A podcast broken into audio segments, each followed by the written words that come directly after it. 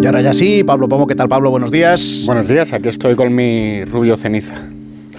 Es que hoy la cosa va de colores también, Conjuntado con Carmen Morodo, además. Ah, pues Carmen Morodo, que también... ¡Ah, ¡Hombre, Carmen Morodo! Buenos días. ¿Qué tal? Bienvenida. buenos días. Y John Muller. ¿Qué tal? También luciendo un espléndido Strawberry Blonde hoy en su melena. Yo creo que lo que tiene Trump es carrot blonde. O sea, es, sí, es un No se me habría zanahoria. ocurrido nunca definirlo así. O sea, anaranjado, dices. Sí, pues hombre, ¿dónde? eh, me suena, de hecho, a verlo, pero no estoy... se- ¿Sí? ¿Seguro? Yo creo que hemos visto fotos donde es evidente, ¿no? Yo no entro, yo no voy a decirle que no a lo que dicen en la prisión de, de Fulton. Si allí dicen que es strawberry, eh, strawberry blonde, yo no sé lo que es, pero ahí queda. ¿Lo, habí- lo habéis escuchado alguna vez, lo del rubio Jamás. fresa? Jamás. No. Nunca, pero qué buen título para una canción, ¿verdad? Ah, pues mira, Y, mejor- para un grupo musical incluso. a lo mejor es una operación de marketing de alguien de la cárcel. y lo de, decía yo que os iba a preguntar por lo del el debate de las, de las pajitas de papel, que ahora considerábamos las, las, las más ecológicas y que según este estudio, es un estudio que ha hecho la revista eh, Food Additives and Contaminants mm, sobre los contaminantes que hay en los alimentos. Entonces, no sé el porcentaje de fiabilidad que tiene, pero desde luego sí me parece algo muy destacable que, que hasta ahora pensábamos que las de papel eran mm, pues mucho más ecológicas y, y parece ser que por lo que llevan, al menos, no. Otra cosa es lo que cueste generarla y lo demás. Pero por lo que llevan, eh, eh, comparando las de bambú, las de papel y las de plástico, las menos contaminantes son, son las de plástico. Müller, me estás mirando con una cara de eh, no sé si sacar la pajita y ponerla para ver si es verdad. No sé. Lo más contaminante que hay en la pajita es lo que pasa por la pajita. Ya está, fin del Eh, debate. dos. Eh, me parece interesantísimo el tema de la revista. O sea, tener una revista que se dedica, de nicho, que se dedica a vivir de la hipocondria de los demás, me parece genial. Vamos, es que no se me había ocurrido. Yo creo que ese es un nicho para el periodismo, vamos, que tiene mucho futuro. O sea, no llevamos ni ocho minutos de tertulia y ya hemos sacado un grupo musical, una canción y un nicho para dedicarnos profesionalmente por si esto se acaba, claro. Efectivamente. Bueno, tenemos un problema con el plástico, lo vemos cuando vamos al supermercado y compramos dos plátanos y vienen con una cantidad de plástico tremenda. Tenemos eh, que dejar eso atrás, eso implica una transición y todas las transiciones conllevan cambios en, la fabricación y ahora mismo pues tenemos las pajitas que todavía tienen plásticos y, tendrán que dejar de tenerlo. Es un momento de transición y, y, pues las- el plástico de las pajitas de hoy pues no existirá las pajitas del mañana. Carmen, tú. O sea, te- ¿tú aspiras a llegar a trabajar algún día en Food Additives and Contaminants? No, no, ¿No? sinceramente no. Pues entonces. No, porque no doy el nivel para trabajar ahí. Sí. Pero tú imagínate una portada apasionante. Pero- El E391 te mata. Pero a mí lo que más me hace... Bueno, pero no está mal la revista. y Lo que me... O sea, la reflexión que me provoca es...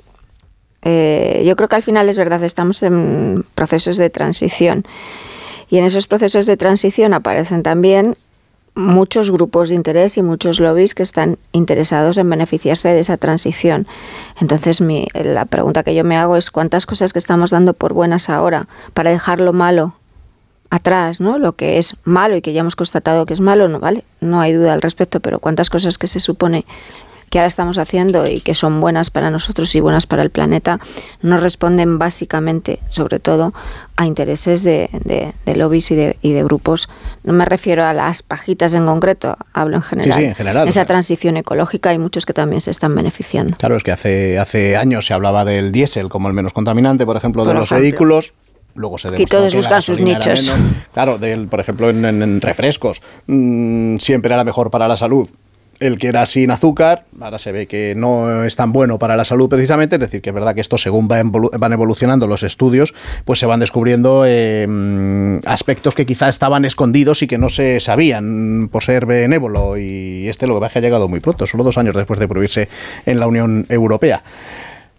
Mm, quería empezar con esto para intentar retrasar un poco el tema principal del día, que es lo de lo de Rubiales, que, mm, va a dimitir a lo largo de esta jornada, si no hay ninguna sorpresa, que no se espera desde luego, porque eh, después de que ayer la FIFA le abriera expediente disciplinario por eh, lo que vimos todos, lo que vio todo el mundo, lo que se ha criticado en todo el mundo, eh, que sucedió la semana pasada, el domingo, en la final de Sydney, de la Copa del Mundo que ganó nuestra selección de fútbol femenino, es decir, el beso eh, no consentido a, mm, Jenny Hermoso y la imagen esa, el gesto zafio en, el, en el palco de honor junto a la infanta Sofía y junto a la reina Leticia, pues la FIFA le habría le ha abierto un expediente que mm, veremos cómo, cómo acaba, pero desde luego ha sido pronunciarlo o anunciarlo la FIFA y ya a continuación, ir todos detrás. Los eh, clubes de fútbol que no habían dicho nada mm, empezaron a comunicar que no van a estar en la asamblea de hoy. Eh, futbolistas que no habían dicho nada empezaron a sacar comunicados de apoyo a Jenny Hermoso. El propio gobierno que hasta ahora decía, bueno, veremos a ver qué pasa el, viernes en esa asamblea, a ver el castigo que hay o no hay, eh, pues rápidamente en una entrevista en el canal 24 horas del ministro de Deporte, Miquel Iceta, anunciando que la semana que viene en cualquier caso se va a elevar al Tribunal Administrativo del Deporte las denuncias que llevan una semana esperando en su, en su en la mesa del presidente del Consejo Superior de Deportes y que ahí seguían a la espera de ver qué de ver qué sucedía, es decir, ha sido pronunciarse la FIFA y acelerarse ya todas las, eh, las, denuncias, acelerarse todos los pronunciamientos, censurando la actitud de, Rubiales, que como digo, hoy va, va a dimitir si no hay ninguna sorpresa. Muller. Bueno, eh, creo que el clamor popular que ha habido, el reproche social que se ha manifestado esta semana, hacían inviable que este hombre continuara al frente de la, de la federación. Pero bueno, yo quiero ver la dimisión y quiero ver cómo la va a plantear, porque es que ya hemos visto cómo se excusa el señor Rubiales. Entonces, a ver si, a ver qué, qué tipo de planteamiento hace.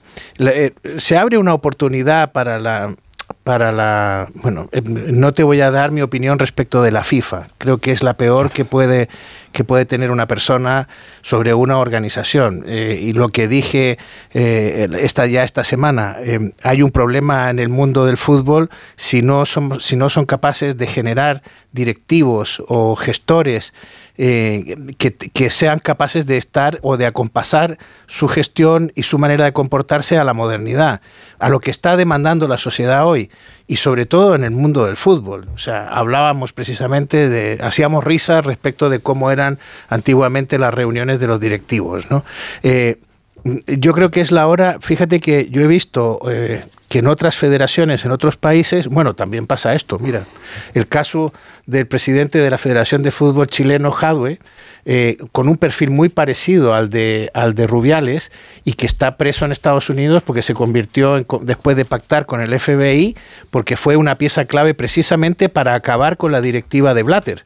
Eh, con lo cual, porque se, convirtió en una especie de delator interno, el FBI con eso reunió las pruebas que llevaron a la acusación que acabó con aquella directiva, ¿no? que era yo no yo creo que el, fútbol tiene un problema de gobernanza interna eh, que hace que no sean capaces de generar eh, personas ejemplares al frente de la, de la dirección de, de, sus organizaciones. ¿no?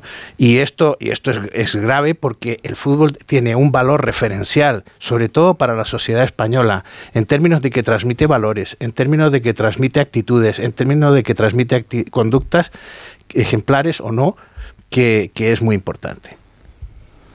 Pablo. Bueno, yo lo primero, mi felicitación a la selección por un logro deportivo que no puede empañar ni el comportamiento vomitivo de Rubiales.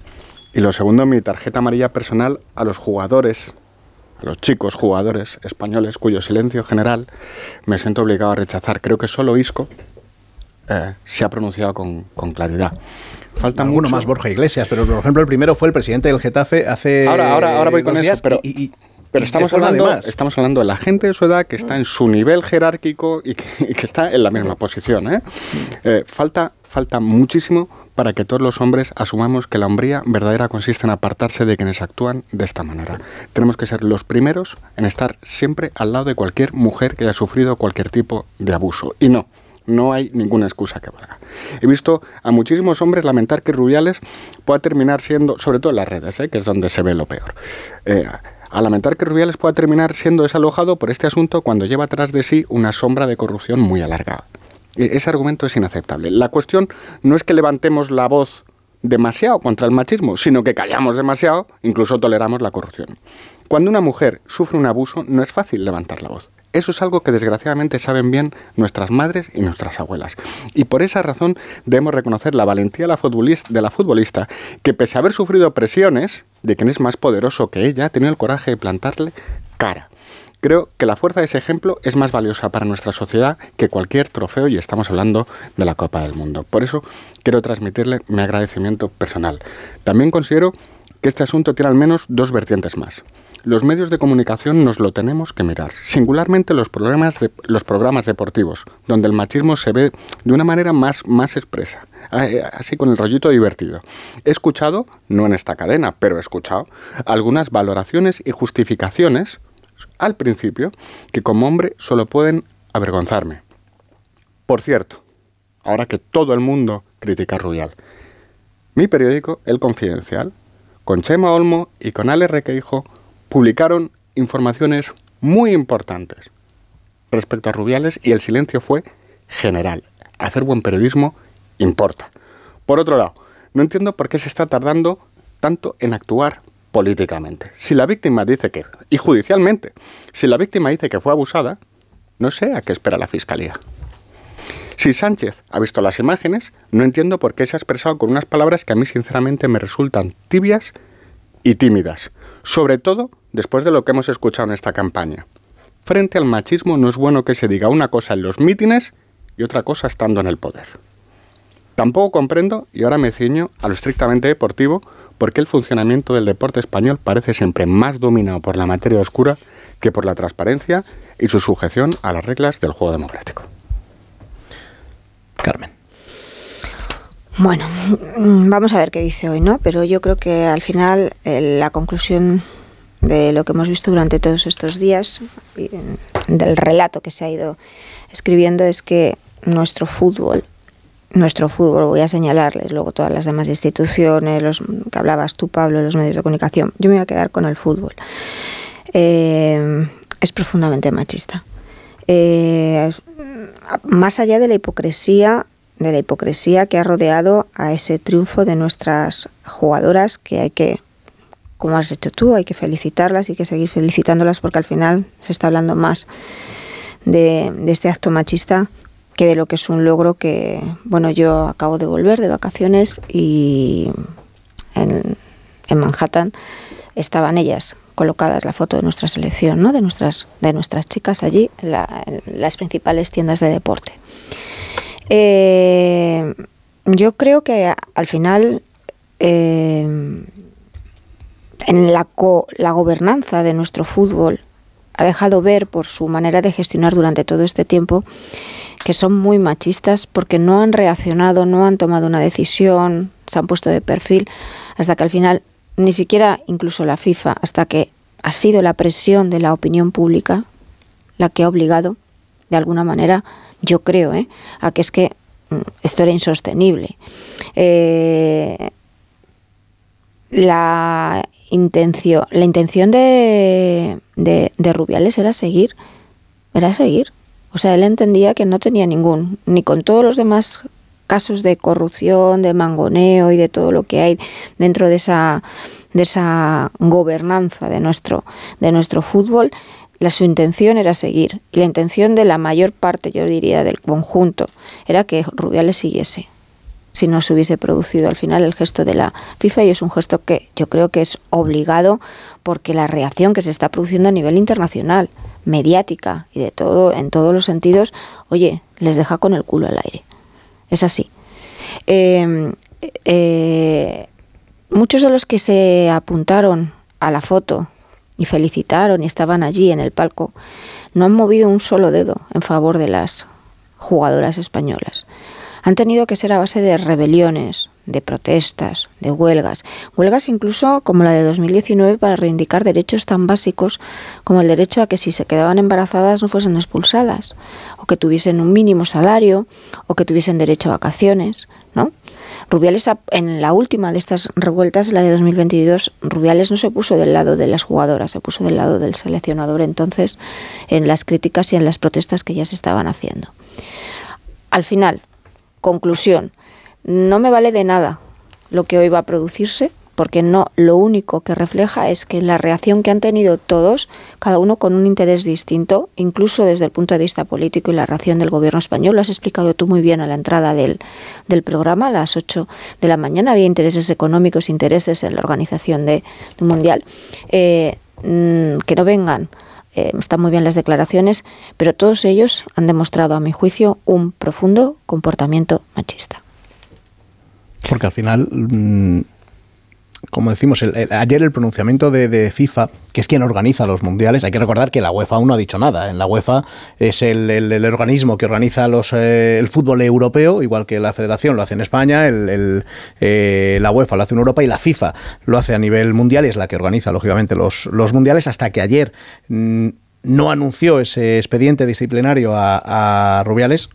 El resto de fútbol estaba mm, callado, o sea, no, no se decía nada. O sea, había habido denuncias de la Asociación de Futbolistas, había habido denuncias de la Liga Femenina de Fútbol, alguna otra más, pero todo se estaba eh, manteniendo ahí, digamos, a la espera. Eh, el propio eh, mm, presidente del Consejo Superior de Deportes esta semana decía en alguna entrevista, bueno, en el avión, él estaba en, en Sydney, en el avión de, de vuelta, yo hablaba con, con Rubiales y una de las cosas de la que hablamos eh, fue esto del beso, eh, y no le dimos importancia hasta que no nos empezaron a llegar los mensajes de lo que se estaba diciendo fuera. Hoy mismo, en una entrevista en, El País, creo recordar, le preguntan, y dice, bueno, es que yo no puedo pedir que nadie dimita. Él que es miembro del gobierno, en una escala eh, inferior, pero es miembro del gobierno cuando se está destacando, se está destacando que eh, el ministro Iceta, el ministro de, Deportes, tanto el presidente del gobierno, eh, están lanzando un mensaje eh, no pidiendo la dimisión directamente, pero enfocando y focalizándola de forma muy directa y muy clara. Es decir, mm, quizás sí que es verdad que, o esa sensación me da a mí, que ha habido eh, pero, falta de, de, de, mm, no sé si decir dureza, pero a lo mejor de actuar sobre todo mucho antes. Se han tardado cuatro días y ayer de repente pues todo... Es que al final de a fondo lo que refleja es la mentalidad de todos estos. La mentalidad es que el acto aquí no había nada que investigar, no se trata, de una denuncia de acoso, es que la imagen la vimos todos, ¿no? Y donde si tú, quien haya visto con normalidad ese gesto de Rubiales hacia la jugadora tiene un problema de machismo. Tiene un problema de que entiende el abuso de autoridad y de que tiene una concepción todavía de la vida que no se corresponde con lo que exigimos y con lo que se está pidiendo y lo que estamos avanzando en muchos aspectos las mujeres.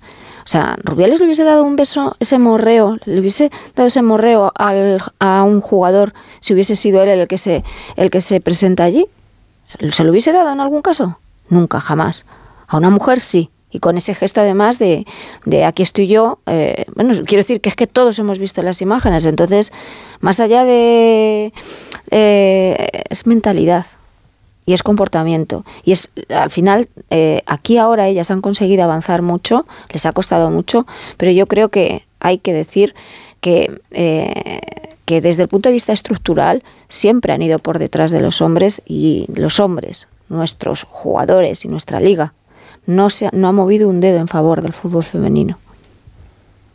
John. Eh, claro, aquí el, tema es, decíamos que no había acciones penales eh, contra este hombre. El problema es que el machismo no es delito. O sea, el machismo como el odio, pues puede ser una conducta, un rasgo, eh, pero como, no está tipificado como delito. Puede conducir a delitos, evidentemente.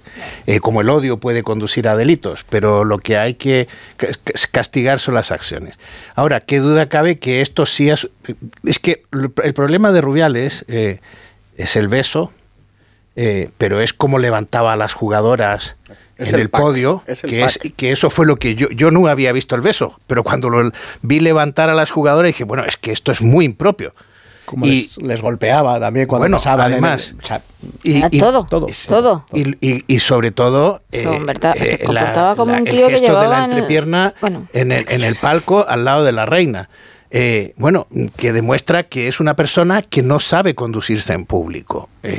y que, o sea, uno puede esperar eso eh, que un aficionado o un particular se comporte en una grada así, bueno, ya es cuestionable o bueno, eh, oye, compórtate, alguien puede darle un toque de atención, pero que una autoridad se comporte así en una, en una tribuna oficial eh, es, es intragable, es, no se puede, o sea, eh, yo creo que hay un sector que efectivamente está intentando aprovecharse de este tema y en concreto pienso en las ministras que promovieron la ley del solo sí es sí, que les parece horrible eh, eh, el acto de, superioridad y de sometimiento que, que, Rubiales ha hecho al besar a Jenny Hermoso y, en cambio no han pedido disculpas todavía por haber sacado a 200 violadores a la calle y, y haberle facilitado la vida a un millar, ¿no? pero eh, y que ahí hay un aprovechamiento político claro porque no estamos ante una situación que se pueda valorar penalmente, pero sí es una situación que merece un reproche social. Y es un reproche social tan amplio, esto quizás hace 50 años no hubiera ocurrido, pero entre los medios de comunicación, que tenemos las imágenes, probablemente lo de la entrepierna de Rubiales es que ni nos hubiéramos enterado si no lo pilla alguien en un... Si no hubiera salido lo del beso, a lo mejor no se hubiera visto. exacto. Y entonces, bueno, pues eh, y hubiera pasado. Pero hoy es que ya no pasa. Y, Rubiales es un hombre joven, o sea, bueno, joven, tiene cuarenta y tantos años. Es un tipo que debería, que eh, yo puedo juzgar esto y equivocarme porque me he criado en un entorno distinto, pero es que Rubiales no. Sí, eh, yo, bueno, es, evidente que además se ha dañado la imagen de España. Eh, además. Eso, eso es malísimo para la imagen país. Pero, claro, eh, la final tuvo muy, mucha audiencia. Y hubo muchísimas niñas esperando a ver el momento en el que la selección española levantaba la copa. Y tuvieron que ver eso. es que el daño social es tremendo. Cuando podían pasar de tener a un referente que lo deben tener eh, con nuestras jugadoras a ver un acto de un acto de abuso en 4K, que es lo que, es lo que vimos. Eh, querría dejar lo de la corrupción deportiva aparte, ¿no? Pero, por cierto, es que Izeta está bastante desaparecido. ¿eh? Dice, o dijo, estar preocupado. La misma preocupación que vimos con lo del caso Negreira. Pero es que los ministros, la labor de los ministros no es preocuparse, sino ocuparse. Hay una dejación de responsabilidades igual de clara en este caso que, lo de Negreira. Pero sobre todo querría centrarme en los valores. Eh, porque la pasada temporada eh, hubo una campaña racista de hostigamiento a Vinicius. El fútbol español tuvo un silencio cósmico inimaginable, por ejemplo, en Inglaterra, donde la lucha contra el racismo es una bandera. Eh, hemos perdido la cuenta de los organismos, de las instituciones nacionales e internacionales que han dicho, oiga, esto es insoportable. Sin embargo, hay una asamblea del fútbol español, donde van a hablar los clubes, los directivos del fútbol español. Y solo uno, que es el presidente del Getafe, ha dicho, esto es inaceptable. Y tenemos que pensar en esos valores, porque cuando hablamos de, la pérdida de atractivo en términos de audiencia que está teniendo el fútbol español, no parece inoportuno fijarse en estas cosas, en los valores que están detrás de que tienen las responsabilidades de dirección en una industria que es importante para nuestro país. El fútbol mueve el 1% del PIB. Eh, cuando los directivos piensan así, legitiman cosas como estas, no pueden, no están en condiciones de competir, no tienen la cabeza armada, el corazón armado para competir en el siglo XXI. Claro, y ahora ya pensando en el, en el futuro, ya mm, eh, dando por hecho que, Rubiales va, a dimitir, como él mismo está diciendo, a su círculo más cercano y como estamos contando todos los, medios desde eh, la tarde de, de, ayer, hay que mirar también al futuro de la, de la federación. Ver si, eh, claro, hemos pasado de, de Villar y sus tejemanejes a Rubiales, con un paso muy breve de, mm, del presidente Larrea, que, mm, que, estuvo de forma interina, no recuerdo si un año o dos años. Eh, pero se ve que, hay comportamientos, hablabas tú de, la corrupción, de, lo que ha estado publicando el Confidencial, el Mundo, otros eh, diarios, y hemos estado contando aquí las facturas infladas, los viajes de placer, lo, de, la, lo de Salobreña, la orgía, la, eh, todo lo de la Supercopa Arabia, las grabaciones incluso al presidente del, gobierno que tenía guardadas eh, Rubiales, todo eso se ha hecho desde la federación con dinero de la federación eh, en un caso que se está estudiando aún todavía por la justicia pero eh, por lo que se está publicando así se ha publicado es, desde luego todo lo que todo lo que mm, lo que se entiende mm, y mi pregunta es qué se puede hacer en una federación que es un organismo con fondos públicos pero privado para limpiar eh, de polvo y paja ya todo lo, toda la corrupción o toda la sospecha que pueda haber en un organismo así, John. Bueno, yo creo que pasa con la Federación de Fútbol que es como una iglesia. Eh, tiene su propia justicia, tiene sus propias reglas internas, tiene sus propios estatutos eh, y entonces estamos en... Ha habido sucesivos olas de escándalos que han afectado a la Federación de... a la FIFA y a las distintas federaciones nacionales y a las regionales que podríamos equiparar, por ejemplo, con los escándalos que ha tenido la Iglesia. Eh, y al final, eh, por lo menos la Iglesia ha dado muestras de que ha cambiado determinadas conductas y ha condenado determinadas conductas y ha abierto por lo menos procedimientos internos para tratar de adaptarse a los tiempos. En la FIFA de esto no hemos visto nada. Eh, el fútbol, o sea, y aquí hay un problema y es, mm, básicamente son los socios de los clubes los que tienen que de alguna manera generar movimientos de, de renovación. Yo echo de menos, por ejemplo, que, que, gente como la dirección del Real Madrid, por ejemplo, o del Barcelona, eh, impulsaran una renovación de esta federación o fueran capaces de entenderse con los demás clubes e impulsar una renovación. Sobre todo echo de menos escuchar al Real Madrid. Me gustaría oír a Florentino Pérez, que es una persona que ha sido capaz de generar un club modélico en muchos aspectos, tanto desde la perspectiva del negocio como, oye, desde eh, al, Madrid todavía no le han pillado un tema fiscal a, a, algún, a sus jugadores como algunos de los escándalos que hubo con Neymar y con otros fichajes en, en, otros equipos, ¿no? Eh, con lo cual, yo creo que hay equipos... En, aquí los animales no son de la misma especie en esta jungla. Y, hay algunos que yo echo de menos que, que que, lideren de alguna manera eh, con valores eh, ante la opinión pública, ¿no? precisamente el Madrid y el Barça, por ejemplo, lideraron la expulsión de los estadios de los ultras y le siguieron el resto. Y fue todo un éxito y en, España no hay ultras y los que hay están eh, desde luego em, identificados y en cuanto se localiza uno nuevo automáticamente se le, se le expulsa.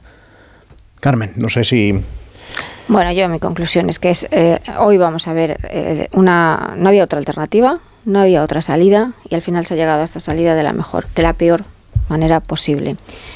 Eh, justificaciones que he escuchado sobre si es que se dejó llevar por una malentendida espontaneidad y todo lo demás no me vale. Que quede claro que yo creo, me parece que en eso hay, estamos bastante de acuerdo a estas alturas, ¿no? Los hombres y las mujeres, que un beso en la boca no consentido es una agresión y ya está. No hay más. Y la haga Rubiales, o la hagas, o te la hagan en la calle. Ya está, no hay más. No hay ni espontaneidad ni ninguna otra justificación. E insisto, aquí solo se ha apostado, se ha empezado a apostar por el fútbol femenino cuando se ha visto que había vía de mercado y de negocio. Hasta entonces, nada. Ni siquiera ni Rubiales ni ningún otro. Y el silencio y que he visto en general en nuestro fútbol, en el fútbol español, a mí no soy muy aficionada, pero la conclusión a la que llego es que todavía tiene mucho, mucho, mucho, mucho que avanzar para ponerse al día. Pasan cuatro minutos de las nueve de la mañana, pasan cuatro minutos de las ocho de la mañana en Canarias. Hacemos una pequeña pausa y enseguida hablamos de otros asuntos, porque tenemos allá la investidura en nada y claro, hay que empezar a, a engrasar la maquinaria. Más de uno. Ricos Ahí están. Ricos en desayunos largos, en comidas que se juntan con la cena, ricos en abrazos y en buenos momentos, ricos riquísimos en paz mental, en tranquilidad, en silencio. Ricos en vida. Cada viernes puedes ganar hasta 6 millones de euros con el cuponazo de la 11. Cuponazo de la 11. Ser rico en vivir. A todos los que jugáis a la 11, bien jugado. Juega responsablemente y solo si eres mayor de edad. Es que esta casa se queda cerrada meses y cuando oyes las noticias te quedas preocupado. Es normal preocuparse, es una segunda vivienda. Pero si verificamos que alguien intenta entrar, podemos avisar a la policía para que actúe e incluso desaloje la casa. Aunque con las cámaras exteriores y los sensores podemos detectarlo antes. Así que tranquila, la casa está cerrada, pero bien protegida. Este verano protege tu hogar frente a robos y ocupaciones con la alarma de Securitas Direct. Llama ahora al 900-272-272. Esta semana en día, prueba la cerveza Classic Lager Día Ramblers por solo 0,29 la lata. En tiendas y en día.es. Hablemos claro. De vuelta funciona. Funciona tan bien que si nos escuchas y no eres un temerario, pagarás muy pocas multas y nunca perderás el carné. Garantizado. Bueno, sí, porque yo no he vuelto a pagar multas, aunque vengan. Yo las escaneo a vosotros y la verdad es que yo estoy muy contenta. Incluso os he recomendado. Encima pagáis si te retiran el carné. De vuelta. 900-200-240. 900-200-240 o devuelta.es. Mucho que ganar. Reacciona. A este año nuevo le pido salud, amor y un escritorio. ¿Pero qué es septiembre? Si tu año también comienza ahora, prepara la vuelta a la actividad con IKEA. Y si eres de IKEA Family y estudiante, tienes un 10% de descuento en tienda por compras de más de 100 euros desde el 16 de agosto. Ver condiciones en IKEA.es.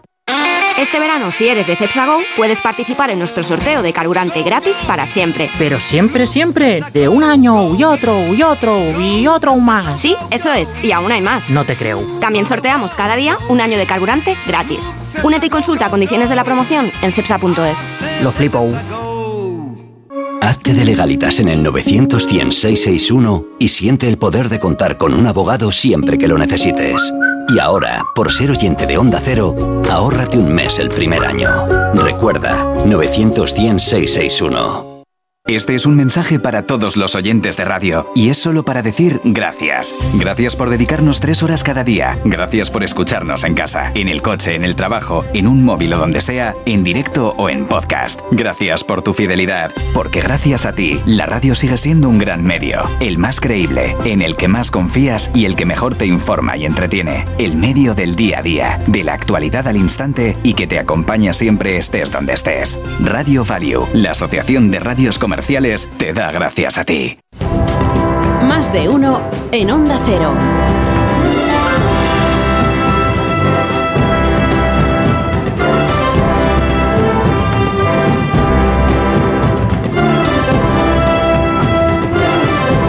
Seguimos en más de uno, seguimos en tertulia con Pablo Pombo, con John Muller, con Carmen Morodo y dejando el tema de Rubiales a un lado, sí que quiero que hablemos de, lo que se nos viene encima. Hoy mismo tienen que presentar los partidos políticos en el Congreso y en el Senado sus propuestas para formar grupo parlamentario, mm, que tiene que ser luego revisado a partir del próximo lunes. Eh, tanto por la mesa del Congreso como por la mesa del Senado y el debate que ha surgido y que le estamos prestando mucha más atención este año es el de las cesiones de diputados, las cesiones de, mm, de porcentaje de voto, porque claro, mm, hay que cumplir unos requisitos mínimos para que una formación que, por ejemplo, mm, obtenga eh, determinado número de apoyo, pues pueda o no formarse y constituirse en un grupo parlamentario. ¿Esto en qué cambia? Pues que un grupo parlamentario, para empezar, tiene más protagonismo en las cámaras, tiene una asignación de dinero eh, que no tiene que compartir con otro grupo, por ejemplo, si estuviera en el grupo mixto, pues todo ese dinero hay que compartirlo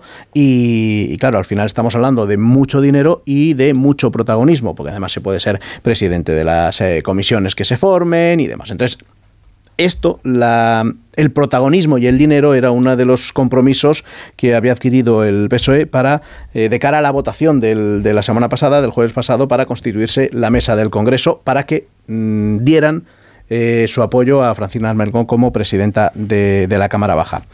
Y ahora estos días, ayer y hoy, estamos viendo cómo, o antes de ayer y ayer, estamos viendo cómo se está cumpliendo ese compromiso con el PSOE cediendo en el Congreso cuatro diputados a, a Junts, es Sumar cediéndole dos a Esquerra y en el Senado, donde el mínimo además es mucho más alto, porque ya no se necesitan cinco diputados, sino diez eh, senadores, pues el, eh, ya, es un dispendio de generosidad por parte del, PSOE, que le cede siete a Junts, que le cede cinco al PNV, que le cede seis a Esquerra, eh, también le cede a Sumar, o sea, al final mm, Una es una generosidad, claro, Una sí, que, que es algo que se lleva viendo legislatura tras legislatura, que es algo más o menos habitual, que este año le hemos prestado más atención, porque es verdad que hay pues también un dispendio mucho, mucho mayor, no voy a decir yo que sea una orgía, pero sí que hay mucha mm, eh, mayor generosidad y, y me quedo con la, con la crítica que hacía eh, ayer, creo que era en una entrevista en Radio Nacional, el Borja Semper, diciendo que, que- que es un conchabeo que, que se suele hacer,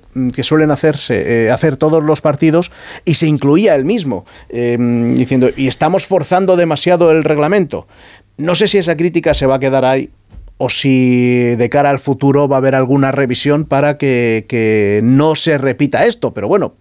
Os planteo si se puede hacer algo para, para poner freno, o está bien que se haga, porque al final es dar más voz a los, a los miembros de, de la Cámara, Pablo.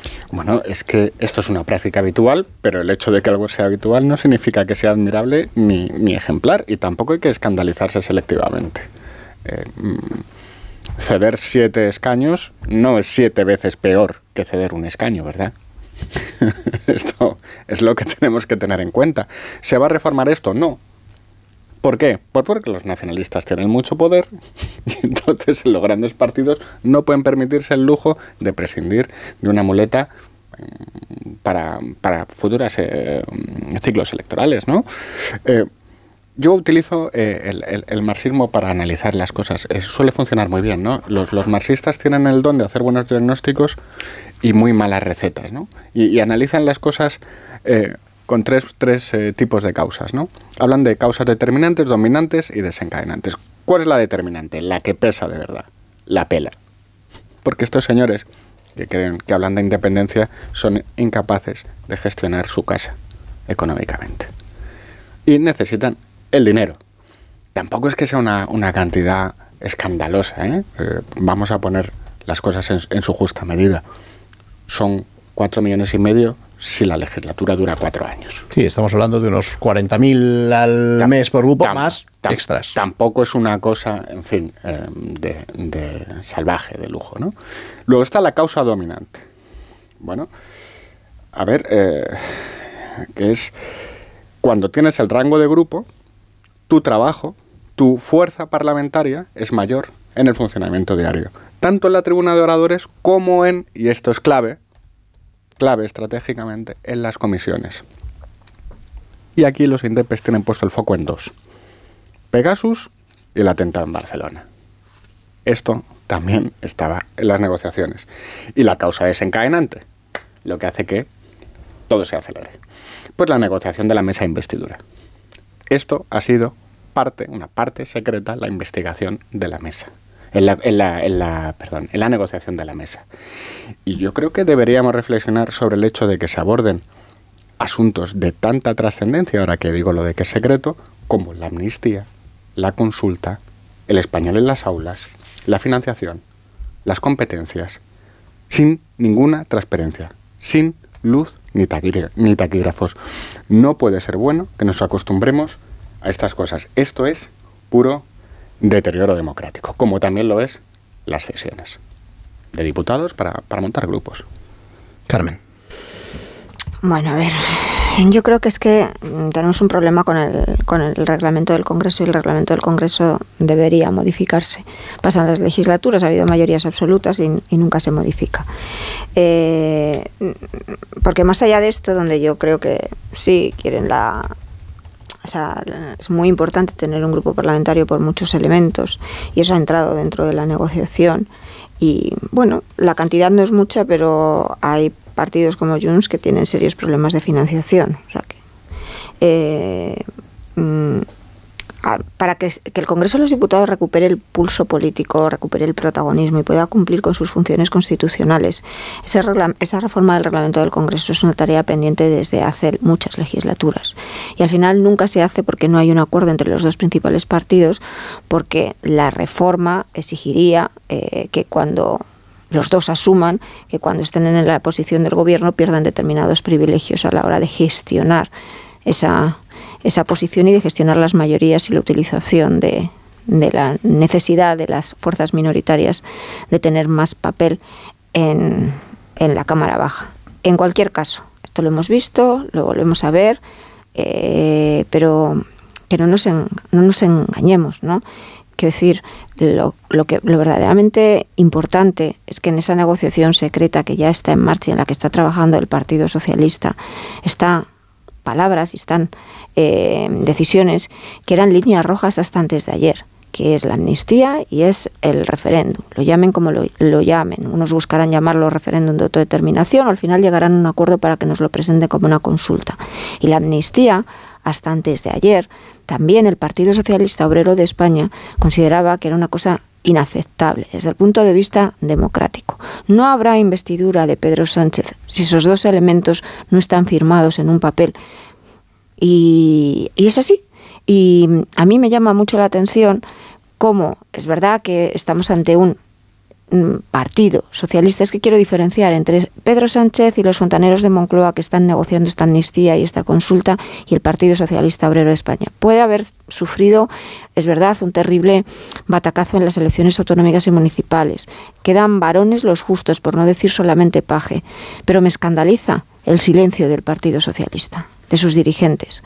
Y esto no es que tenga que llamar la oposición, la hoy oposición o el partido que, que se presentará en primer lugar en investidura del Partido Popular, sino tendría que salir de ellos mismos de ellos mismos porque saben perfectamente, no es que vayamos a una legislatura si al final es investido Pedro Sánchez ingobernable, sino que las cesiones que tienen que hacer, las cesiones que son obligadas, y no, no nos dejamos engañar, son estas dos, si no Puigdemont no investirá jamás a Pedro Sánchez como presidente del gobierno, es la amnistía para todo lo que sucedió.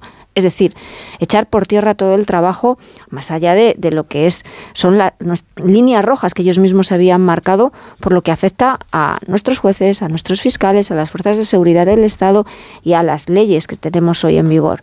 Es tumbar todo eso y decir, poner el contador a cero para investir a Pedro Sánchez como presidente del gobierno, para dar protagonismo a Puigdemont y para que eso es en lo que está el Partido Socialista de Cataluña, ella te lo reconoce, conseguir, o ellos creen que es así, es acabar con los mártires del proceso y de esa manera pues que Salvador Illa sea presidente de la Generalitat. Todo eso con el coste de aprobar decisiones con una mayoría mmm, sostenida en Puigdemont, Otegui eh, y Junqueras, eh, que son, a mí me parece, inaceptables desde el punto de vista constitucional. Bueno, el propio presidente del gobierno, antes de, en campaña, durante la campaña, decía que una amnistía eh, no cabía en la Constitución. Eh, el otro día ya no, pues variaba. Los fontaneros el, están negociando claro, esto ahora mismo. Él mismo el otro día se le, se le preguntaba, después de, de, ver al rey, la comparecencia después de ver al rey, dice: Bueno, yo es que no soy quien para decir si es, algo es constitucional o no, que para eso está el Tribunal Constitucional. Y el proyecto ya lo tiene escrito, ya lo tiene redactado Junts. ¿eh? Y la, eh, la, propia portavoz de, de, Sumar y la líder de Sumar, Yolanda, Yolanda Díaz eh, y Marta Lois, este, decían, han estado confirmando que eh, ellos tienen a un grupo de 20 letrados que están estudiando cómo encontrar ese encaje y que llevan pues dos, tres semanas dándole vueltas para ver cómo lo pueden, cómo pueden darle mmm, cabida, por así decirlo, eh, para que sea eh, constitucional o que tenga esa apariencia hasta que se pronuncie el tribunal un tribunal con mayoría progresista donde ya podemos adelantar cuál con va a ser el resultado. Conde Pumpido en el Tribunal Constitucional va a pasar lo que sea necesario. Pero volvamos al tema, me interesa mucho el tema de la constitución de los grupos, entre otras cosas porque Pilar Alegría, por ejemplo, no se había enterado el otro día que la presidenta del Congreso de su partido había dado hasta hoy, incluso podría prorrogarlo hoy, eh, y, y, criticó a Alberto Núñez Feijó porque ha dicho que el lunes iba a empezar a negociar, a trabajar. Dijo, este señor prácticamente es un vago. María no la perdí, dijo. Sí. Y bueno, pues el asunto es que no, el tema es que ni siquiera están formados los grupos, ¿no? Pero bueno, en fin, eh, para constituir un grupo se necesitan 15 diputados. Eh, en el caso de que no tengas 15 diputados, por lo menos tienes que tener al menos 5 y obtener el 15% de la votación allí donde te has presentado. Eso es. Eh, ayúdame porque esto es complicado técnicamente. Desde tiempo inmemorial se ha venido practicando esta esta práctica de eh, ceder diputados para que puedan configurar un grupo, porque tener un grupo importa muchísimas granjerías, como señaló Pablo, presupuestarias, etcétera. Eh, de hecho, esto es un fraude de ley. Y no es un fraude, y es un fraude de ley. Ayer Borja Semper lo dijo, dijo, ah, es como si casi un fraude. No, no, no, es un fraude. Es un fraude de ley y es una vergüenza que ningún grupo pensando en que o lo han hecho o lo van a hacer en algún momento de su existencia no hayan recurrido a esta cuestión o no la hayan denunciado. Yo tengo la esperanza de que ahora a lo mejor Vox, que es un partido que tiene que de pronto tira, se echa al monte, eh, denuncie esta cuestión, porque lo que han hecho esta vez realmente es, eh, es un poco pues eh, torcer la ley para hacer encajar los hechos en ella. ¿no? Bueno, lo que ha hecho Vox hasta ahora es protestar porque no le hayan votado para entrar en la mesa a sus candidatos. Bien, pero más allá de que si está o no en la mesa, ellos tienen un número suficiente de, de, parlamentarios con los que pueden presentar determinadas acciones frente al Tribunal Constitucional o determinadas acciones frente a determinados organismos. Con lo cual podría darse el caso de que lo denunciaran. Eh, el, el, asunto es que eh, hasta ahora, por ejemplo, el último caso fue más polémico, fue el de Esquerra Republicana, que no tenía diputados suficientes para un grupo, eh, pero que tenía ocho, pero que tampoco tenía el 15% de los votos en las circunscripciones en las que se había presentado, porque se había quedado en el 14,8 en Barcelona. En fin, al final se levantó la ley, se, torció, se le torció la nariz al reglamento y se les permitió tener un grupo. Lo que ocurre esta vez es que mmm, no solo es que no tienen los diputados suficientes, tiene siete Junts y siete Esquerra es que además esta vez se han quedado muy por debajo del 15%. Uh -huh. Y no solo en una provincia, sino que en varias. Entonces, el Partido Socialista lo que se ha inventado es que le va a ceder dos diputados, por ejemplo, a Junts, dos diputados en Tarragona y dos en Girona, donde efectivamente eh, Junts se quedó por debajo, muy por debajo del 15%.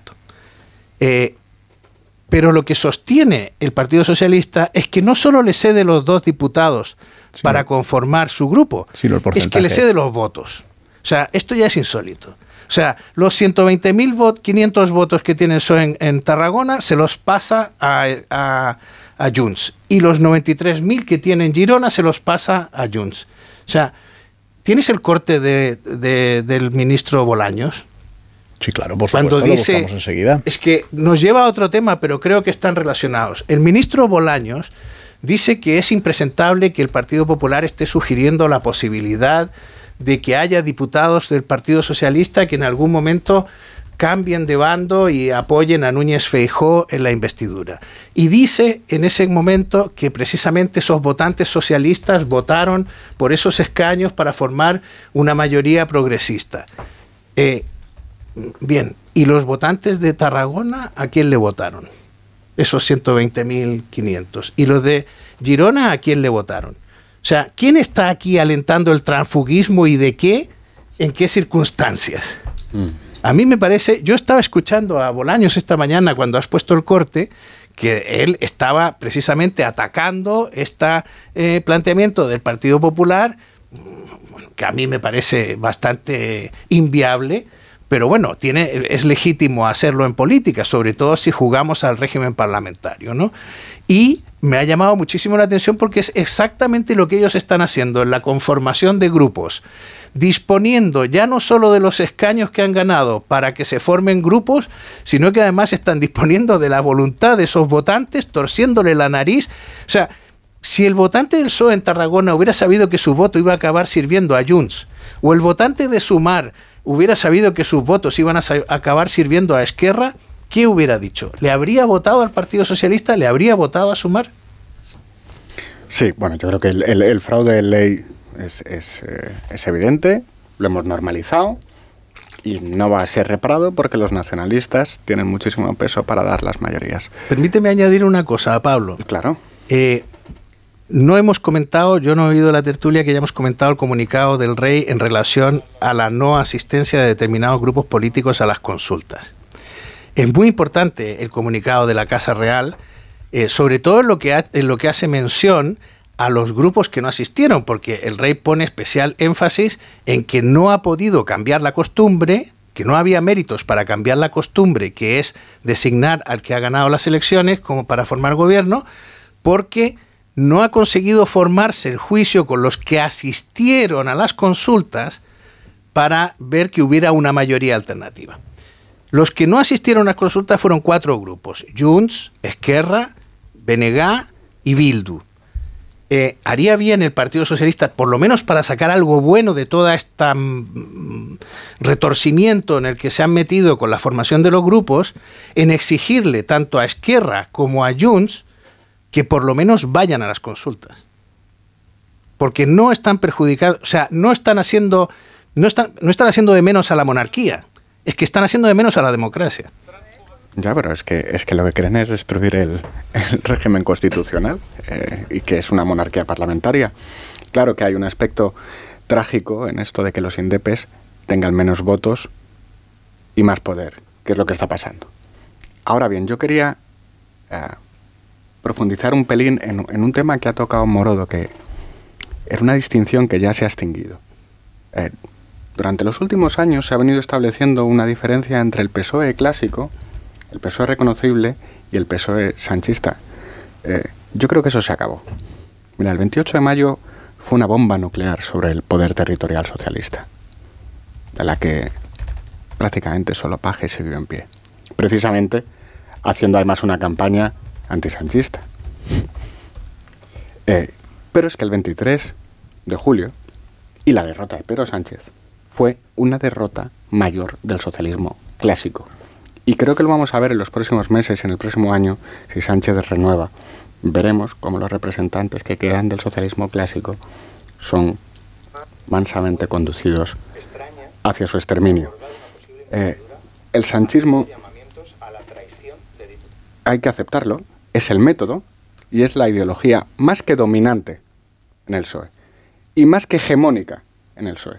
El sanchismo es el pensamiento único en el PSOE. Y no pasa nada. no pasa nada. Es normal. Es normal porque desde el año 2014 que empezó eh, Sánchez a ser secretario general del PSOE, han transcurrido nueve años.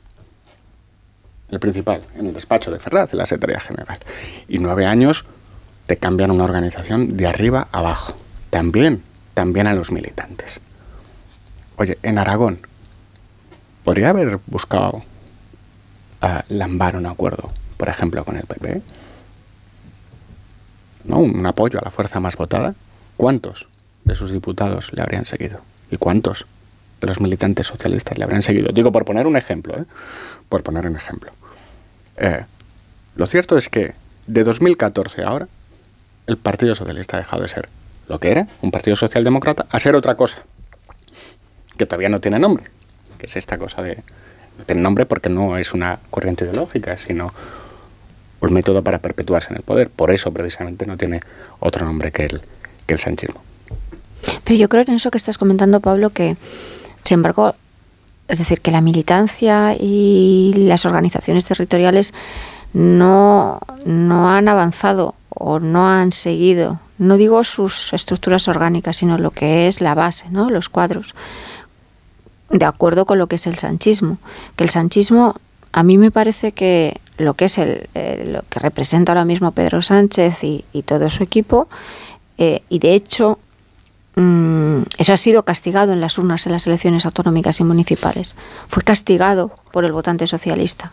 No, no me creo que estos, estos años de, go, de gobierno de Pedro Sánchez hayan servido para cambiar la mentalidad de la mayoría de los militantes eh, socialistas que consideran que su partido tiene una serie de principios y que conforma con, con, respecto a lo que ha sido la tradición, forman parte de su ideario básico. Eso sigue estando ahí en el Partido Socialista Obrero de España.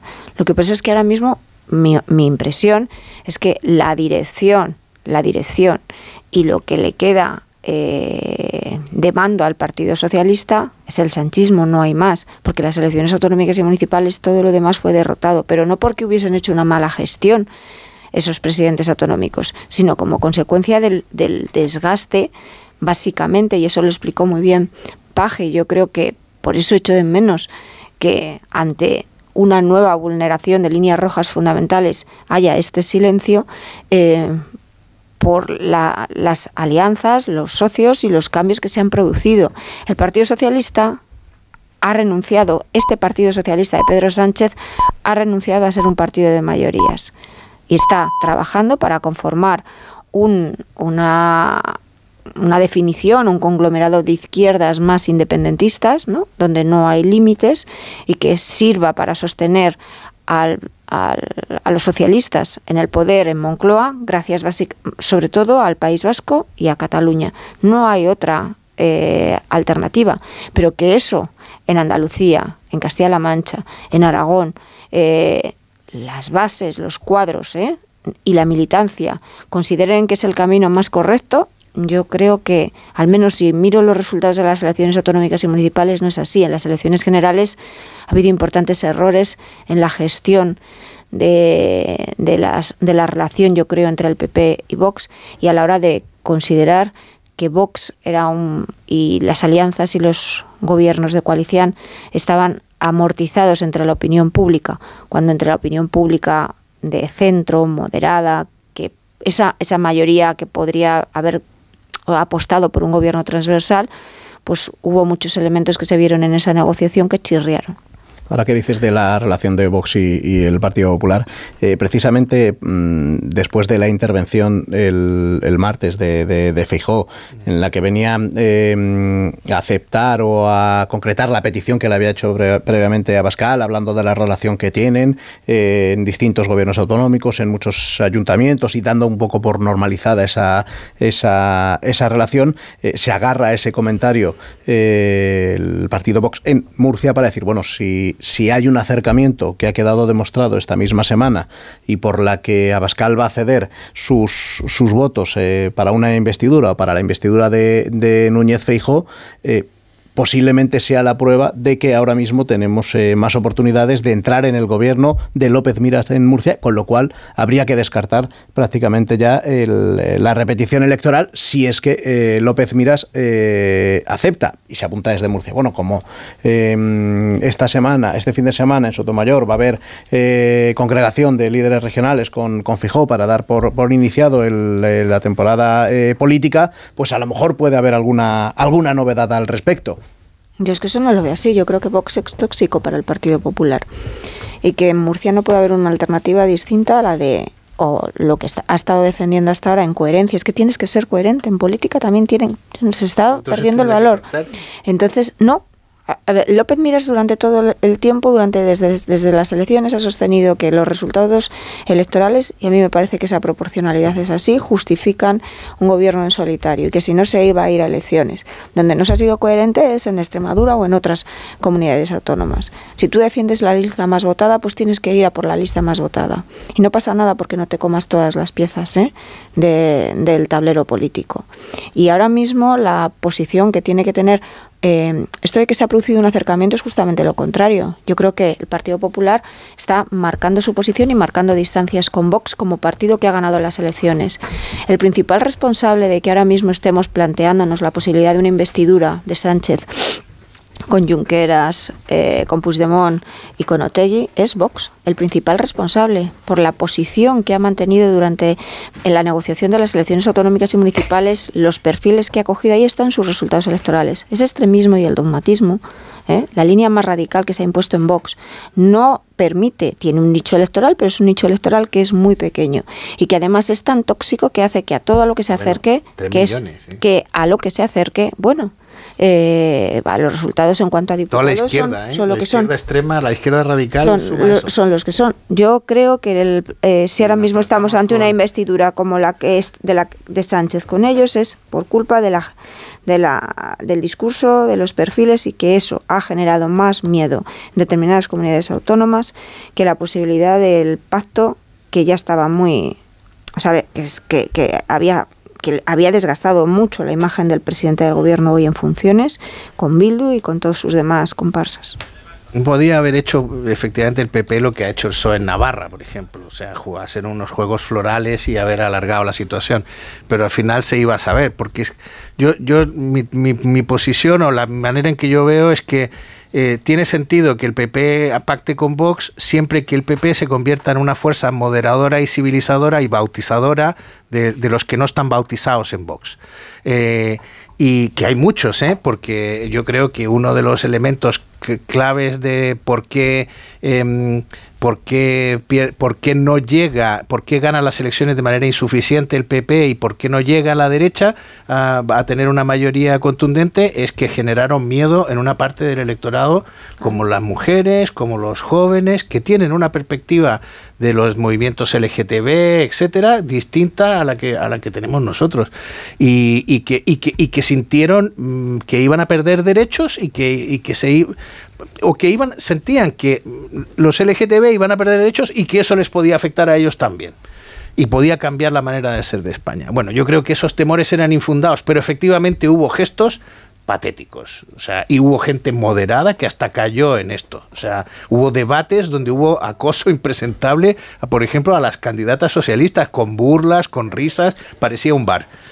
Eh, Ahora, el, el- eh, eso que yo creo que ahí el PP va a tener que cuidarlo porque si, de- si alguna utilidad tiene el PP ahora mismo es que pueda efectivamente eh, demostrar que Vox puede estar en el gobierno y puede y no hacer tonterías. No hacer tonterías con la ganadería, no hacer tonterías con las enfermedades bovinas, no hacer, o sea, no hacer tonterías en la gestión cotidiana. Procurar que las alcantarillas funcionen y no se desborden. Y- Esas decisiones no dependen de la dirección de- del PP, no dependen de Feijóo. Esas decisiones dependen de la dirección de Vox y la decisión y la dirección de Vox hoy es la que es. Está en manos de quien está. Y esas mismas tonterías que tú dices, esa radicalidad, ha sido la apuesta y es eh, clara, clara en las negociaciones y en la elección de los perfiles para los gobiernos autonómicos por parte de esa dirección de Vox. porque estarán sintiendo que eso les da premio. Pero si sintieran que les penaliza, no. Premio no les ha dado. El, el as- el asunto es que no ha habido tiempo todavía de que se manifieste esa moderación, porque los tiempos, los periodos de gestión, bueno, y incluso en Castilla y León habría que mirarlo. A mí me gusta, eso habría que entrar con detalle a ver cómo ha funcionado ese gobierno de coalición allí, eh, quién es el culpable y, eh, o sea, cuántas chapuzas son son auténticas y cuántas son provocadas. Porque yo lo que creo es que aquí eh, uno no es, uno puede tener una mirada política, pero uno no está solo en la política. O sea, las cosas provocan reacciones, acción y reacción. Y cuando, y cuando tú actúas sobre una realidad, tú puedes decir, esta, eh, esta realidad es muy parecida a lo que pasó en tal fecha, pero cuando ya estás diciendo eso es muy parecida, pero nada garantiza que todo va a ser igual o va a discurrir por, la- por el mismo camino. Pero quiero excusar a, a Pablo también, pero ¿tú ves posibilidad eh, con todo esto eh, de acuerdo ahora en Murcia? Siempre hay posibilidad de acuerdo. Siempre, hasta el último minuto. Pues Pablo, Mira, ha- habéis hablado de, de Navarra y de cómo Bildu se ha movido con el PSOE. Eh, Vox se lo tiene que mirar porque es bastante evidente que Bildu es más leal con Sánchez que Abascal con Feijó. Qué interesante. Eh, de hecho, ¿alguien se atreve a descartar que Vox pondrá algún palo en la rueda del PP de aquí a la investidura? Ni cotiza en las casas de apuestas de Singapur. ¿A qué, a qué troleará? Mirad, a partir del 28M en Murcia y también en el resto de España, a partir de las elecciones municipales y autonómicas, Vox decidió que su campaña electoral consistía en dañar la campaña electoral del Partido Popular. Punto. Estoy totalmente de acuerdo. Punto. Dañó los intereses del PP y la posibilidad de que en España hubiese existido una alternativa a Sánchez. Objetivamente. Objetivamente. Después hemos visto volantazos de Vox en Murcia, tirones. Bueno, ahora amenazas, lloriqueos en Madrid, en Murcia. Victimismo. Ahora de golpe se despeja todo, parece, incluso en Murcia. Mi tesis, no se vayan todavía, aún hay más. Darán espectáculo. Darán espectáculo. Mirad, eh, yo no sé si Vox es un partido tóxico o no es tóxico. Lo que no se puede discutir, ni ellos mismos lo discuten, por eso, por eso algunos se van, es que son un partido problemático. Lo son en el Parlamento, lo son en las campañas electorales y lo son también cuando gobiernan. Cuando gobiernan. Porque lo de Gallardo es inasumible. Inasumible. No se puede tener un nivel de capacidad tan alto. Bueno, dame un segundo porque quedan 20 minutos para llegar a las 10, para llegar a las eh, 9 en Canarias y estamos en verano y los gastos, eh, como saben ustedes, se multiplican. Además, tener una casa cerrada los incrementa. La luz, el agua, el IBI son muchos los gastos que están aparejados con una casa vacía y por eso me pregunto, ¿qué podemos hacer para evitarlos, Alicia? La solución se llama alquiler seguro. Desde hace más de 15 años ofrecen la mayor rentabilidad garantizando el cobro puntual de la renta siempre. Tienen cobertura nacional y más de 50 oficinas en España y Portugal. Alquiler Seguro es la empresa líder en el alquiler y cuenta con más de 21.000 propietarios satisfechos. Llama ya al 910-775-775 o conócelos en alquilerseguro.es. Ayer, hoy y siempre alquiler seguro. Más de uno. Lo quiero, lo tengo. Lo quiero, lo tengo. Lo quiero, lo tengo. Mi Kia lo quiero, lo tengo. Este verano, mi Kia lo quiero, lo tengo. Estrena tu Kia. Este verano, con condiciones especiales. ¿Lo quieres? Lo tienes. Condiciones especiales hasta el 31 de agosto de 2023. Más información en kia.com. Kia Descubre lo que te inspira. Ven a Takay Motor, concesionario oficial Kia en Fuenlabrada, Móstoles y Alcorcón o visítanos en takaymotor.com. Díaz Pérez Yolanda. Sí. Abascal Conde Santiago. Sí. Núñez Feijó Alberto. Sí. Sánchez Castejón Pedro. Sí. ¿Te imaginas un país donde todos los políticos se ponen de acuerdo para acatar los deseos del pueblo? Puy de Fou, julio y agosto. Precio especial verano desde 25 euros. Tiempo, lo que siempre queremos y no podemos alargar. Estudiado y analizado por cientos de filósofos e historiadores y nunca han conseguido entenderlo. Pero en Seguros Quiero lo hemos entendido a la primera. Ahora puedes contratar 100% online tus seguros, sin llamadas indeseadas y sin esperas. Rápido, fácil y seguro. Seguros quiero, seguros quiero, compara y contrata en seguros quiero. Punto es. Ya puedes conocer el precio máximo de tu trayecto con la garantía de Radioteléfono Taxi. Llámanos al 91 547 8200 o descarga Pide Taxi. Más información en rttm.es. Los Hernández son muy amables, recogida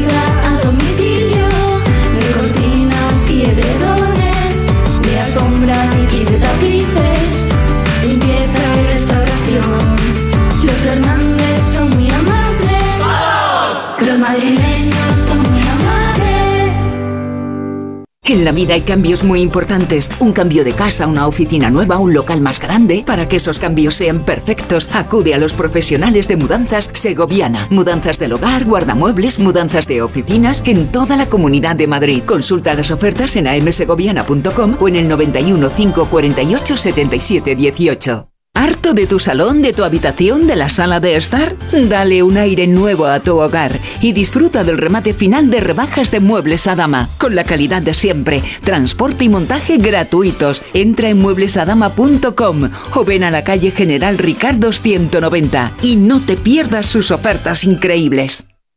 En FTOME tenemos el coche que quieres, de entrega inmediata y al mejor precio. Más de 200 vehículos usados, seminuevos y de flota interna, con garantía oficial de la marca y de FTOME. Entra ya en ftomeocasión.com o ven a nuestros concesionarios de Madrid, Alcalá de Henares y Guadalajara. Date prisa y no te quedes sin tu coche de ocasión. Recuerda, ftomeocasión.com, tu amigo profesional.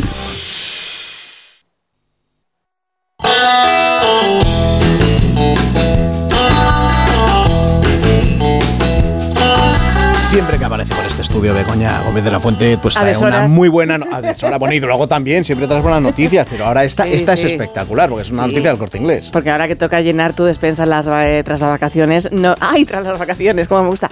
No quieres hacerlo de cualquier forma ni a cualquier precio. Con Supercore y Percore Supermercado El Corte Inglés lo tienes facilísimo porque han preparado un 3x2 en más de 5.000 productos de primeras marcas. Por ejemplo, puedes llevarte tres helados Häagen-Dazs por solo pagas dos y también en todos los pañales Dodot Activity Extra, en gazpachos y almorejos, en aceite de oliva virgen extra con sur de un litro y así en más de 5.000 productos de alimentación, droguería e higiene personal. Así que no quieras ver cómo lo agradece el bolsillo. Además, hasta el 6 de septiembre dispones de un 50% de regalo por compras en congelados y helados para canjear en próximas compras de estos mismos productos. Pero aún hay más, ya que te puedes llevar 5 euros de regalo para canjear en carnicería por cualquier compra superior a 25 euros en alimentación, droguería y perfumería. Y así vuelves a ahorrar un dinerito en tus filetes, chuletas, solomillos, etc. Recuerda que Tanto si compras físicamente en tienda como a través de su web o app, tienes a tu disposición todo un mundo de servicios que hará de tu experiencia de compra algo único. Realmente da gusto llenar tu despensa con las ofertas de Supercore, Hipercore y Supermercado El Corte Inglés. Más de uno en Onda Cero.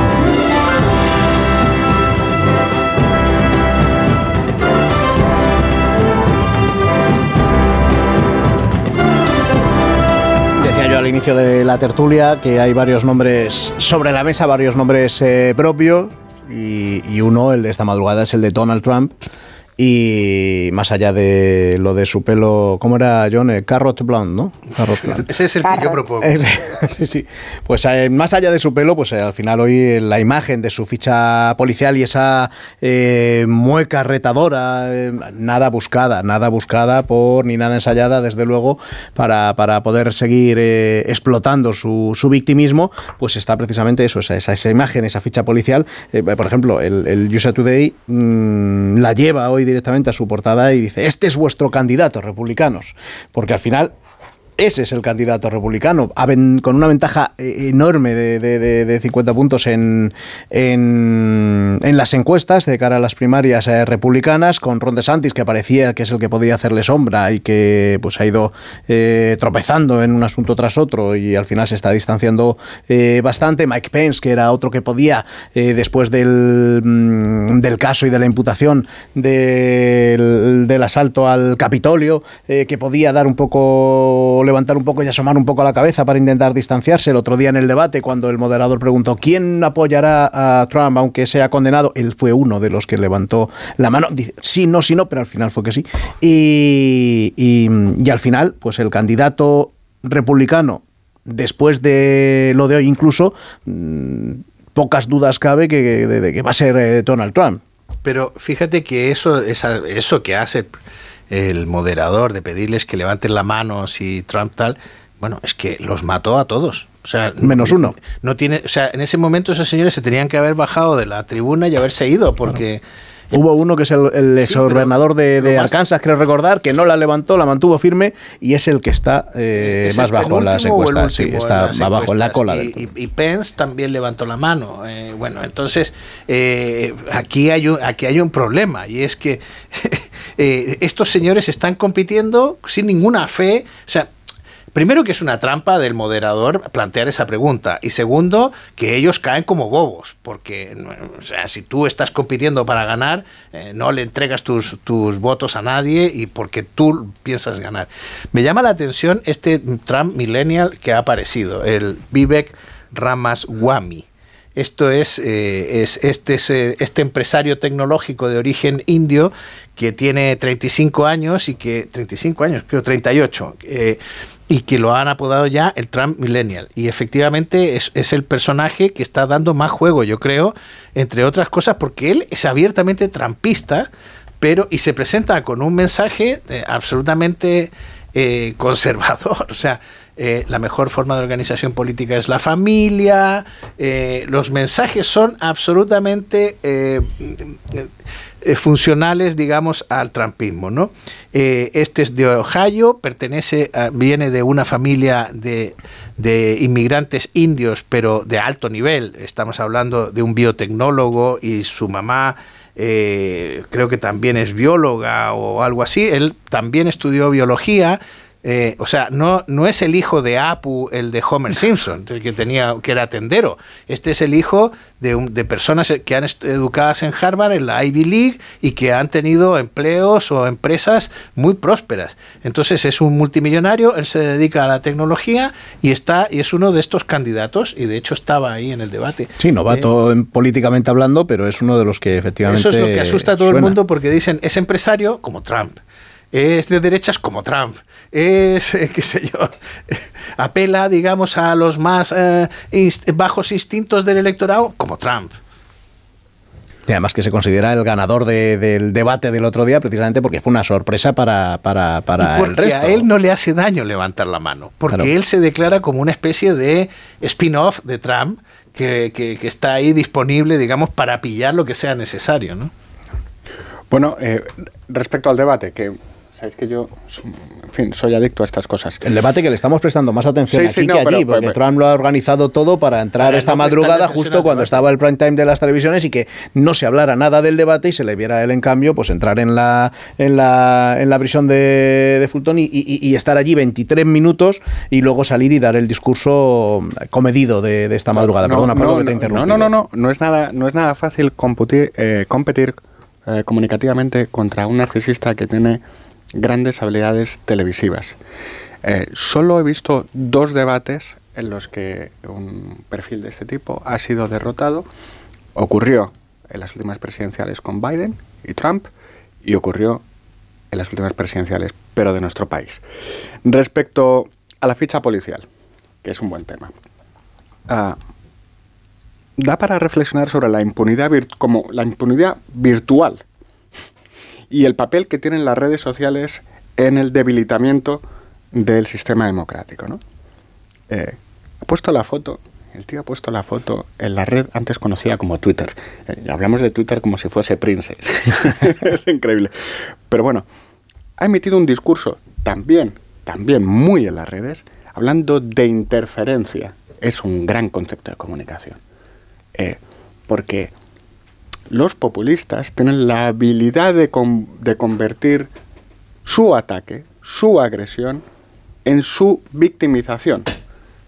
Porque este tipo que habla de interferencias viene de haber dado un golpe de Estado y de haber puesto a las democracias occidentales en el momento más delicado de todo el siglo XXI.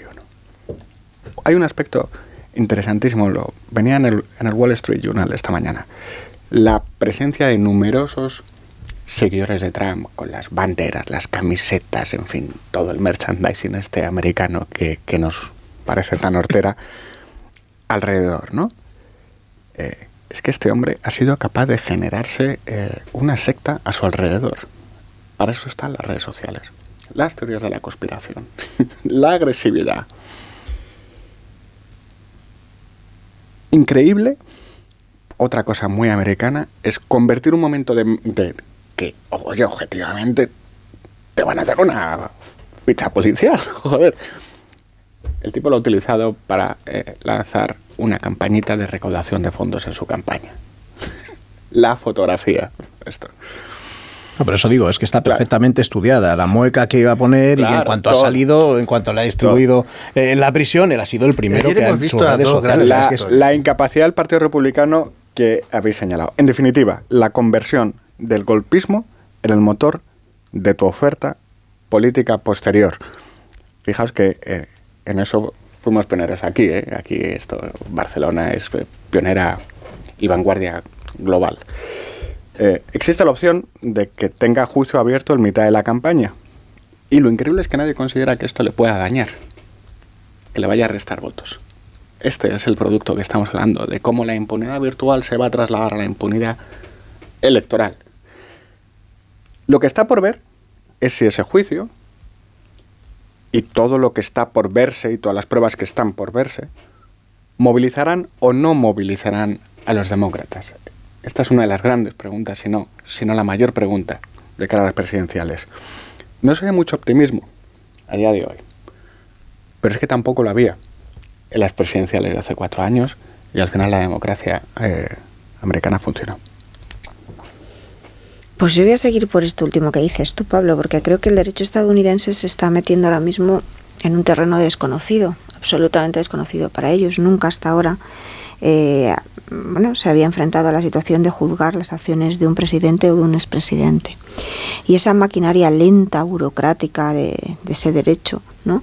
yo creo que está eh, estadounidense está, de- está demostrando, al menos hasta el día de hoy, que a pesar de su lentitud y de su burocracia, bueno, pues es capaz de resistir a las presiones eh, de, Trump, de los poderes fácticos que le acompañan y de su partido. Ahora nos enfrentamos a ese pulso ¿no? entre cómo avanza eh, el trabajo de, de la justicia y qué pasa con una campaña electoral donde es evidente hasta ahora que el manejo populista de las imputaciones de Trump le está beneficiando mm, con respecto a sus rivales dentro de su partido y también ante, ante, la, ante el electorado republicano.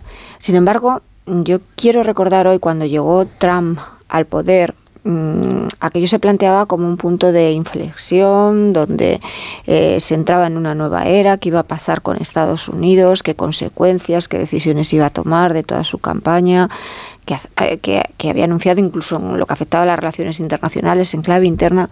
Y sin embargo, pasó esa primera etapa de Trump y lo que es Estados Unidos, las instituciones de Estados Unidos han funcionado, siguen estando ahí eh, y sirvieron de, de muro, de dique de contención de, de su populismo, porque la mayor parte de las cosas que él anunció que iba a hacer y que iba a ejecutar en cuanto al ámbito internacional y al ámbito doméstico, al final no pudo ejecutarlas.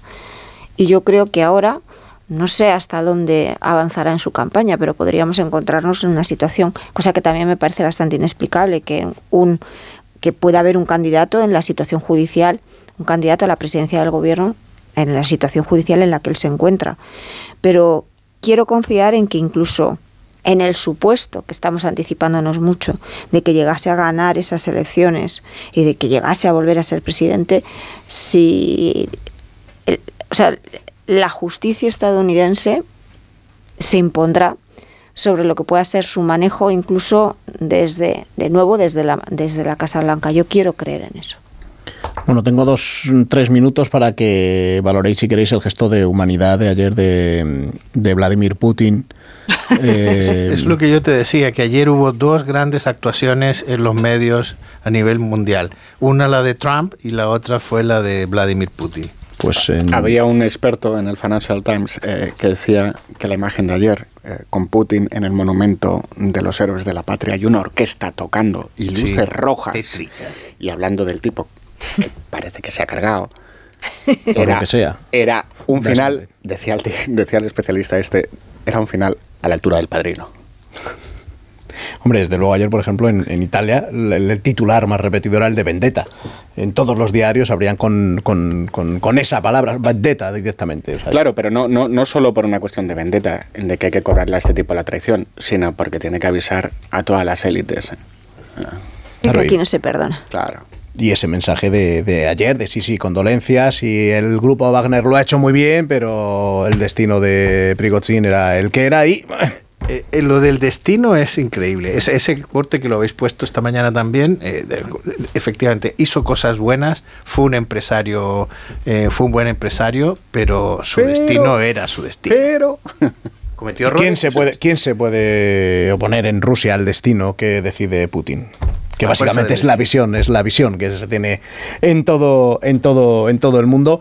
Más allá de que se, mm, siga investigando ese accidente, o sea, eh, bueno, accidente, ese siniestro, eh, porque mm, al principio el grupo Wagner eh, mm, repetía o intuía que había sido un misil tierra-aire, esto ha sido descartado tanto por Rusia como por los servicios de inteligencia estadounidenses y lo que se abogan ahora es que puede ser una, una bomba, hay que ver si estaba dentro o fuera del avión, en qué parte, si estaba delante y detrás, pero sí que se apunta a ese acto terrorista que desde el Kremlin se dará una visión, que está Occidente detrás, y desde el resto del mundo, pues eh, viendo las casualidades que han pasado con cualquier opositor en Francia, o sea, perdón, en Rusia, eh, a Putin durante las últimas décadas, pues la visión que se dará pues es la de la de vendetta precisamente. Pero eso lo iremos viendo porque esa investigación está en marcha, ya ha dicho Putin que va a llegar hasta el final y que luego nos va a contar todo todo todo todo todo todo todo todo y habrá que creerlo.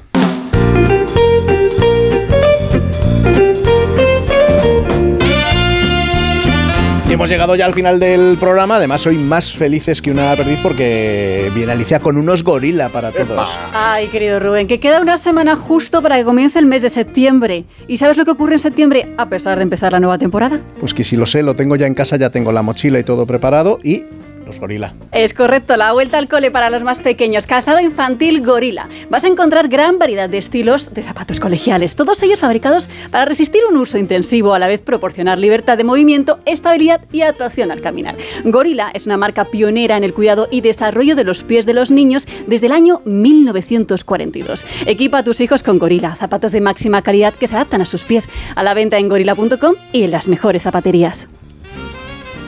Pablo, gracias por estar esta mañana con nosotros. John, lo mismo, te deseo un buen día. Igualmente, cuídate mucho. También a ti, Carmen. Gracias, buen día. Buen día hasta la semana que viene, porque ahora descansamos. Bueno, viene ahora una pequeña. mm, iba a decir una pequeña pausa. No, miento, miento. Si es que no sé cómo terminar, ya es que es viernes y se nota. Vienen las señales horarias, viene la información y luego Begoña Gómez de la Fuente, como siempre, con su sonrisa, porque hay más, más de uno. ¡Chao! Pues son las 10 de las 9 en Canarias.